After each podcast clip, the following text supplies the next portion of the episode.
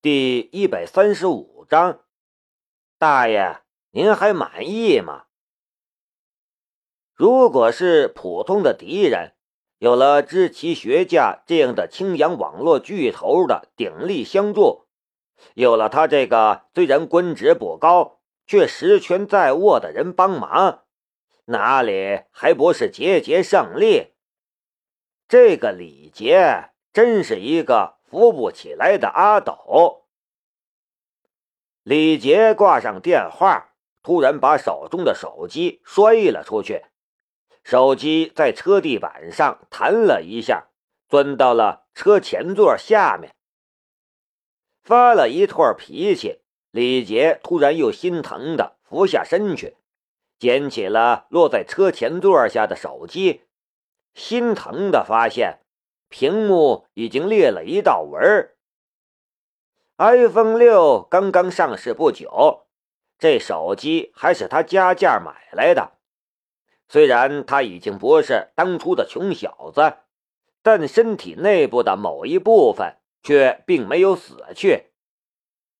试了试，发现手机还能用，他一边纠结一边叹息，心中百般不是滋味难道要再去买一个？汽车驶进了青阳大学。当经过青城湖时，恰好看到雨燕正在青城湖上方晃荡，他的心情就更不爽了。好不容易收购了因斯盖团队，开始了自己的无人机事业，却在那一瞬间。就已经注定失败了。突然，一个想法从他的脑袋里冒了出来：再难排遣。如果能够把雨燕或者馄饨号……就在此时，前面的司机开口道：“杰少，你如果想的话，我去把那飞机弄来。”李杰呆着了那么一瞬间，难道这司机成精了，竟然能看穿他的想法？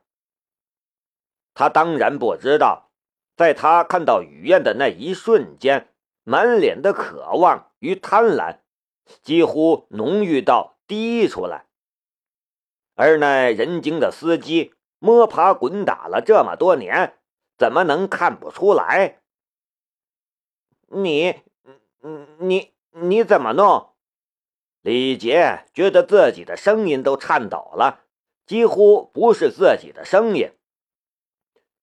我小时候家里是打鱼的，只要那飞机飞低了，我一网就能网住，别想跑了。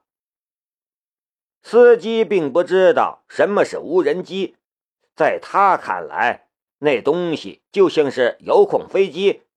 弄一架遥控飞机回来又有什么难的？李杰没有回答，但司机却知道，这其实是李杰默认了，顿时开始摩拳擦掌。李杰的心情突然好了起来。南明啊，南明，你没想到我还有这一招吧？汽车稳稳停在了第三教学楼前。今天上午有两节课，司机殷勤的跑下来给李杰打开门。当李杰踏足地面时，电话又突然响了起来。还是段志学的电话，他的声音略略高亢了一些。对了，有件事忘记告诉你。你们学校那个朱阳超教授已经决定把你收为弟子了。说这句话时，段志学不知道自己到底是什么心情。一开始和南明比学业，实在是没信心，就只好玩告状。结果告状这条道走不通了，就通过比赛曲线救国。但好不容易搞了个黑幕，赢了比赛，名声却都输光了。就算是这样，他们也不死心，干脆比创业吧。没想到比创业也被碾压了，这次输得更彻底。兜兜转转，迂迂回回，最后还是回归了学业上来，但最终还是在学业上赢了。那一瞬间，李杰都有一种欲哭无泪的感觉。干脆一开始就比学业好了，搞那么多干什么？我又不信教，为什么？别人打我左脸，我还要把右脸凑上去呀。但是现在终于一切尘埃落定，十一月的考核啊他已经不需要了，因为他现在已经是寄信院最牛叉的教授朱阳超的入室弟子了。我会夺走你的名额，抢走你的无人机，或许。之前我输了，但是我会从这里开始，一点点儿全搬回来。南明，你听说了吗？十月八日上午，节后第一节课之前，老大一看到南明，就一把拽住了他，一脸的八卦模样。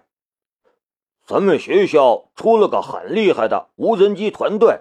叫 think，是 sin，南明有点无语，没有那个 k。我听说已经有很有钱的老板来投资了，投资了好几百万。你说大家都是大学生，怎么人家就那么厉害？老大悠然神往，翻动着不知道从哪里弄来的二手消息。南明顿时就有点飘飘然了，他非常兴奋的想：如果老大知道了，他就是信，啊不，现在叫兰信团队了。如果老大知道他就是兰信团队的核心人物，一定会吓尿了。想着老大那头便拜，一脸崇拜的看着自己的模样。南明就忍不住嘿嘿傻笑起来。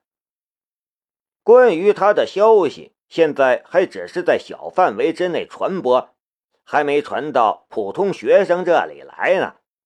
但是根据大学的消息灵通程度，估计今天中午放学的时候，老大就该知道了。到时候，老大一定会把下巴都惊掉的。南明捂着嘴偷笑的时候，李杰进了教室。看到李杰，老大就红了眼，捏着拳头就想打人。好在其他几个同学涌上来，把他拉开了。李杰一脸居高临下，嫌弃的瞥了老大一眼，好像是看路边的一只虫子一般。在他的眼中。这世界上就只有南明才值得他正眼相看，而不久之后，南明也没这个资格了。然后他大步走了进来，站到了南明的面前，冷笑道：“南明，你不要得意，你还不知道吧？你已经输了。”南明不得不承认。李杰真是说对了，他确实不知道，原来他已经输了。是什么时候呢？比赛的时候输了，斗鸡的时候输了，还是其他什么时候输了呢？嘿嘿，李杰已经冷笑着，仰着头坐到了旁边的位置上去了，就像是一只骄傲的。刚刚战胜对手的公鸡，然后李杰旁边那个学生直接收拾了自己的书籍文具，坐到了后面的位置去了。大学生们还没有那么多的弯弯绕绕，人心向背，也无需掩饰，李杰或许通过手段赢了比赛，却已经丢光了人品，失去了人心。在座的想要揍他一顿的，绝对不在少数。之所以拉住老大，也只是不希望老大惹上麻烦罢了。李杰的嘴角抽搐了一下，但终于还是自我欺骗道：“你们这些 loser，压根就没有资格和我坐在一起。”就在此时。导员突然出现在了教室门外。南明、苏弘毅、韩东、李杰，你们四个人出来一下，院长找你们。见到院长万建勇的那一刻，南明三个人不约而同的摆出了一张臭脸。就算这个人是天王老子，在经历了那样的不公平对待之后，也别想让三人。给他个好脸色，万建勇却是直接笑出了一朵花来，连忙道：“呃，坐坐，请坐。”殷勤的把南明三个人让到了沙发上，又亲自给他们倒了茶，把茶壶向导员一杵，剩下的事儿就交给他了。呃，三位同学，真是抱歉。之前因为我们工作的失误，让你们受委屈了。我代表学院向三位同学道歉。说着，万建勇给三个人鞠了一躬。毕竟是年轻人，特别是老大和韩东两个人，都有些不好意思，连忙站起来。南明却只是换了一个姿势，默默看着。这次请你们来，除了道歉，其实还有另外一件事。南明同学，我们之前对你关心不够，让你受了很多委屈啊！哎，南明同学，你彻夜自习，竟然被某些别有用心的人当成夜不归宿。你放心，我们一定会狠狠的处罚相关人员。日后再不会发生这种事了。那意思是，今天开始，大爷您尽管夜不归宿，绝对不会再有人找您麻烦了。我们不但不会找您麻烦，我们还会拿找您麻烦的人开刀。谁敢跟您过不去，就是跟我过不去。旁边听着的导员手一抖，差点把万建勇的紫砂壶打了。他抬起头来，面色惨白的看着万建勇，心中有一万头草泥马在奔腾。当初说让照顾李杰的，难道不是你吗？我不是按照你的要求照顾李杰吗？